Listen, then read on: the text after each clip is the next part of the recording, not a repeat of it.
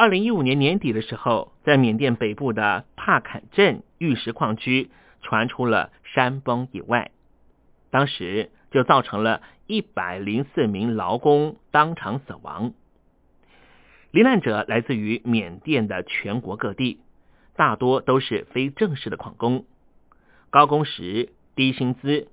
并且必须冒着生命危险，在矿场堆里面挖掘被废弃的碎石，以此为生。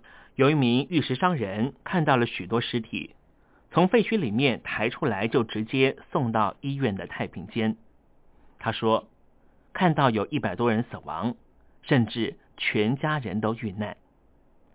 当地的民众说，二零一五年发生了五次类似事件。但是这一次年末发生的大规模山体坡滑事件，却是伤亡最惨重的一次。缅甸庞大的玉石产业是被军队、毒枭和少数的武装分子、少数民族所组织的网络秘密监控着。这些人都想在玉石产业分一杯羹，并且和中国大陆的投资者勾结，把价值数十亿美元的玉石。走私到中国大陆，当地民众只能够莫可奈何的成为政治角力下的牺牲者。目前，缅甸玉石产值上兆元，占将近缅甸 GDP 的一半。但是，非但没有造福一般老百姓，反而导致区域冲突、武装事件不断发生。中国大陆和缅甸边境走私猖獗，水土保持遭到全部破坏。讽刺的是。这些被视为幸运物的玉石，都是由缅甸底层劳工用血汗、用生命换来的。根据反贪腐的国际组织在二零一五年年末发表的数据，缅甸二零一四年玉石矿产的产值是三百一十一亿美元，大约是缅甸国内生产总值 GDP 的百分之四十八。但是，大部分的利润都流入。军政府人士和大财团的口袋里，最高级的玉石则是直接被中国大陆的商人收购。根据《纽约时报》的报道，前任的北京国务院总理温家宝的妻子长期垄断中国大陆珠宝市场的进出口，和缅甸玉石就有直接的关系。从二零一一年开始，当时的缅甸军政府的领导人就是登盛。积极代理缅甸转型，摒弃了所有侵犯人权的行为，陆续释放政治犯，并且之后也举行了民主大选。但是，这个庞大而肮脏的玉石产业仍旧被一群作奸犯科的人掌握着，包括前军政府、受美国制裁的毒枭和武装分子。这些掌权者以命名公司和代理人作为掩护，谋求利益。肆无忌惮的进行人类近代史上最惊人的自然资源掠夺行为，因为根本没有积极管制作为，所以在缅甸当地大量滥采玉石的行为非常频繁，山坡地已经呈现如月球表面般的凹凸不平状态，坑场不断的崩塌，意外不断发生。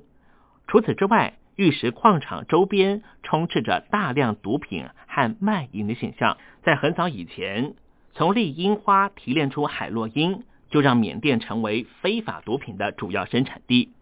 而现在，毒品交易和玉石产业已经成为了一种组合。海洛因让在恶劣条件工作下的矿工不得不听从资方的指挥。缅甸当局和中国大陆商人对这些完全视之不理。有些矿工说，自己需要毒品的支持，才能够完成缅甸和中国大陆老板所要求的繁重又危险的工作。还有一些矿工说，他们染上毒瘾，只是因为毒品太容易取得了。有些海洛因的经销商也接受用玉石来付款。有一名终于戒毒的矿工说，当时中国大陆的老板知道他们想要吸毒。所以，甚至免费提供他们吸食海洛因，完全不管他们会不会上瘾。当他们上瘾了以后，就用海洛因控制他们的工作量。这群中国大陆老板脑子里面想的都是翡翠玉石，当地居民也只能够漠视，因为任何妨害枪支和机械进入的民众都会面临土地被掠夺、恐吓，甚至生命财产安全上面的威胁。为了玉石，其实，在缅甸内部，谁都不想停战。少数民族的武装分子和前军政府都想要停战，却没有办法达成。接下来，东山林为您介绍的就是缅甸军政府和克钦独立军之间的冲突。这是缅甸内部最严重的武装冲突，也是玉石产业造成冲突的主要原因之一。缅甸是在一九四八年脱离英国独立的，少数民族和政府之间的武装冲突已经持续七十年。缅甸政府近期希望能够和境内的八支少数武装民族签署停战协定。但是有七支少数民族完全拒绝，克钦独立军就是其中之一。克钦独立军在二零一一年以来和军政府冲突不断，数以千计的生命遭到夺去，数十万人失去家园。但是因为克钦独立军不愿意放弃采矿的巨大利益，所以迟迟不愿意和政府签署正式的停火协议。克钦独立军的领导表示，即便是有百分之一的利润投入教育、医疗基础建设，克钦邦都会有大幅的转变。他们认为，如果签署了停火协议，军政府也不会把资源放在克钦邦里面，只会把所有的利益都流入少数的军政府的人士口袋里面。而缅甸军政府一方面透过大批的驻军、路障宵禁，勉强维持脆弱的和平；一方面也是为了保护自身非法取得的资产，刻意延长双方的冲突，以确保玉石产业在公开透明化之前，军政府能够持续掌握、谋取利润。缅甸政府和少数民族之间的冲突非常频繁。待会东山林要提供您一个台湾观点。这是一名台湾的原住民布农族的建筑师，到了当地进行爱心服务的时候，观察到的缅甸军政府和少数民族间冲突的情况。缅甸军政府和少数民族之间的冲突非常频繁，而其中还有一支少数民族，到目前为止战事都没有停歇，仍旧处于非常紧张的状态。他们就是在中国大陆和缅甸边境的克钦族，可是，在克钦边境的枪林弹雨中，我们会看到一名台湾原住民的身影。他带着克钦的伙伴朋友四处穿梭，盖房子、开垦作物、调度资源。三更半夜睡到一半会被叫醒，为了躲避缅甸军政府的追击。这名台湾原住民。在中国大陆和缅甸边境的克钦族难民营经营了所有一切爱心事业。他的名字叫做卢马夫，他出生于台湾花莲万荣乡的马远村，村里面住的都是布农族的族人。这是布农族山上的一个小村落。自从父亲车祸身亡之后，家里头的经济重担都落在妈妈身上。说实话。鲁马夫从小日子过得非常清苦，从小他就开始要半工半读，每天走六小时的山路到平地念书。他说，打工的时候哪里有钱就去哪里，曾经当过跆拳道的选手，受伤之后他还曾经被黑道雇佣为保镖，后来察觉所做的工作好像不太对劲，才赶紧抽身离开。虽然说出身贫穷，但是他没有放弃求知的欲望，竟然一路就念到台湾大学的建筑系，专长横跨于建筑设计和原住民文化，并且带领各种人道救援工作。他也是第一位被颁布台湾国家级奖章、国家青年奖章的原住民。说起求知的动力，鲁马夫说。当时他以为，如果学识渊博，别人就会比较容易心服口服接受他，所以他一路都是奋发向上。可是当他书越读越多，却觉得自己知道的越来越少。拿到博士学位之后，才发现不管学的再多，在世界上都只是极小的学问而已。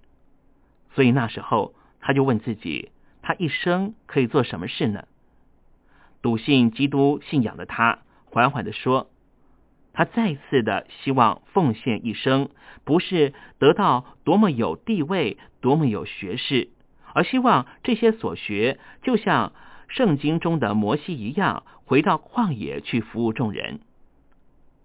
二零零五年的时候，他决定奉献生命给那些常年被世界遗忘的少数民族，开始频繁的往返各国边境，一年至少有十个月身在海外。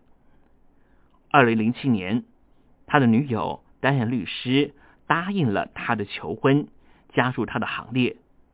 鲁马夫很珍惜的说：“当我们一起拜访少数民族，进入深山。”面对当地每天的峡谷急流的交通工具流缩的时候，他问他老婆：“你会不会怕？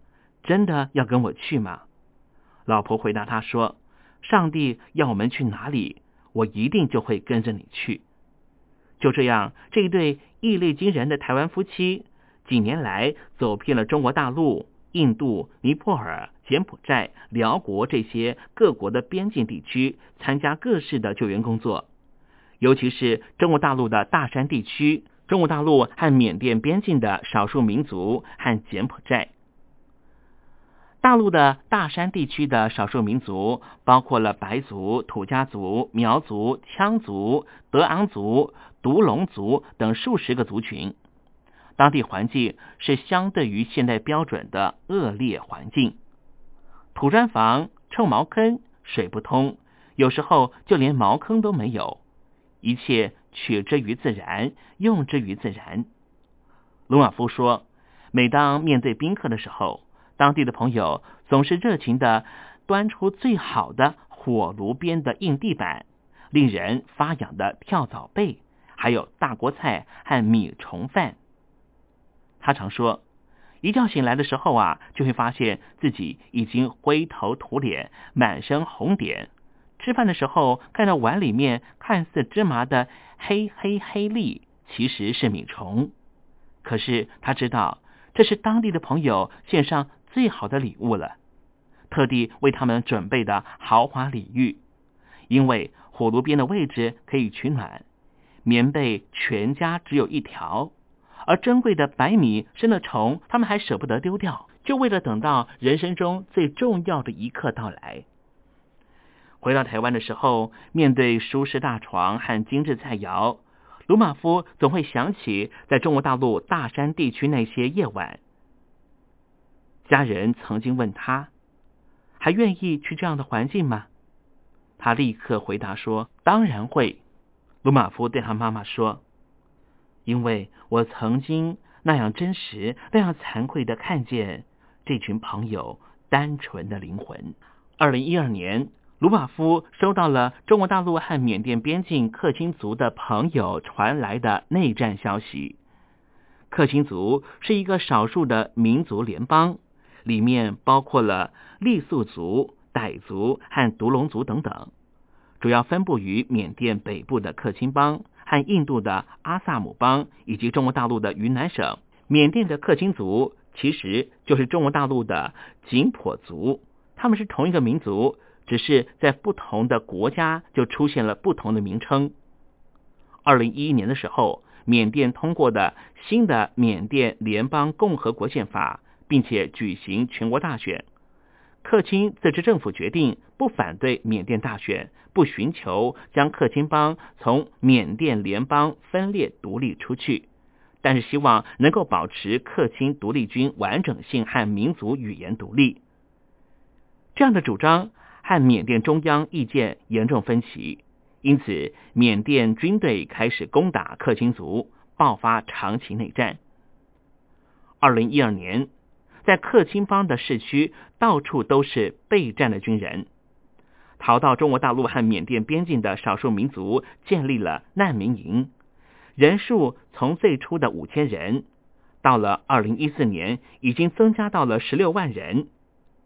在难民营四周常常发生零星战役，少数民族人民被掳到前线当人肉盾牌，扫除地雷当苦力挡子弹，妇女则常常被奸杀，房屋和田园都被烧尽，民生凄惨。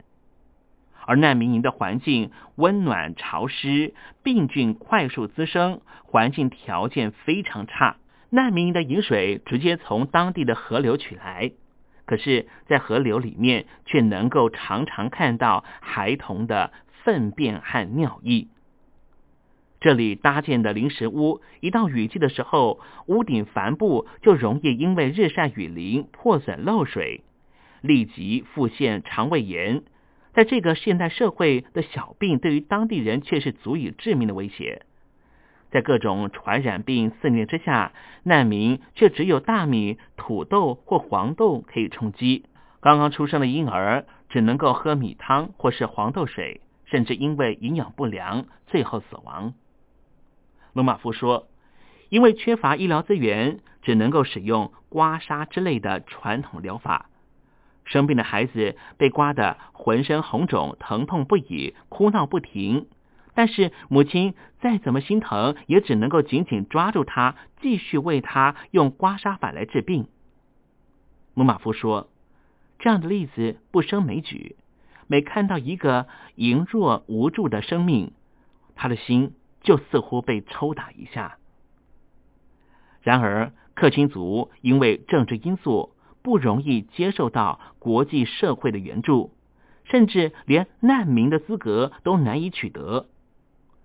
看到这样的情况，鲁马夫开始冒险，长期投入难民营的援助工作，与当地的伙伴统筹粮食、饮水和医疗资源，运送物资。通常，十五岁到六十岁的当地男性都必须到前线保护难民营。一片风声鹤唳中，鲁马夫却在难民营经历许多奇妙的事情。他说：“最初难民营只有五千人的时候，缅甸军的武器比他们还要先进，人数也多了他们好几倍。可是却不知道什么原因，怎么攻也攻不下难民营。更让他震撼的就是难民们坚强的意志力。”罗马夫说：“每当想起难民营，”这些充满感恩和期待的眼泪总是不断盘旋在他的脑海。他问他自己：如果有一天他也一无所有，每天生活在随时可能失去生命的恐惧中，他还能够坚守信仰、心怀善念吗？罗马夫非常感叹，难民在这样的情境中流露出来的精神，已经超脱了物质和肉体的层面。这却提醒了他。即便是我已经拥有了丰美的物质，上帝就是希望他把他所拥有的物质和他的朋友分享。然而到目前为止，缅甸的异族迫害还没有停止，难民营的环境仍旧有待改善，急需要医疗卫生和粮食资源。二零一四年七月，鲁马夫的律师妻子因为要生产，暂时回到台湾。就在两人回到台湾的隔天，当地就传出二十多名前线难民兵遭到突袭过世的消息。于是他又立刻的回到难民营，他希望各界能够伸出援手，也期盼早日能够迎接和平。尤其如果你拥有一颗缅甸的翡翠，在你拥有它的同时。你能不能够想到，今天东山林为您谈到的缅甸的玉石产业剥削劳工的情况，以及缅甸的军政府和当地的少数民族克钦邦因为统治问题的关系所引发的各种不同的战争冲突？听众朋友，当你手握着缅甸玉石翡翠的时候，可能正好有一名克钦邦的妇女。抱着她的孩子，落下了一滴泪。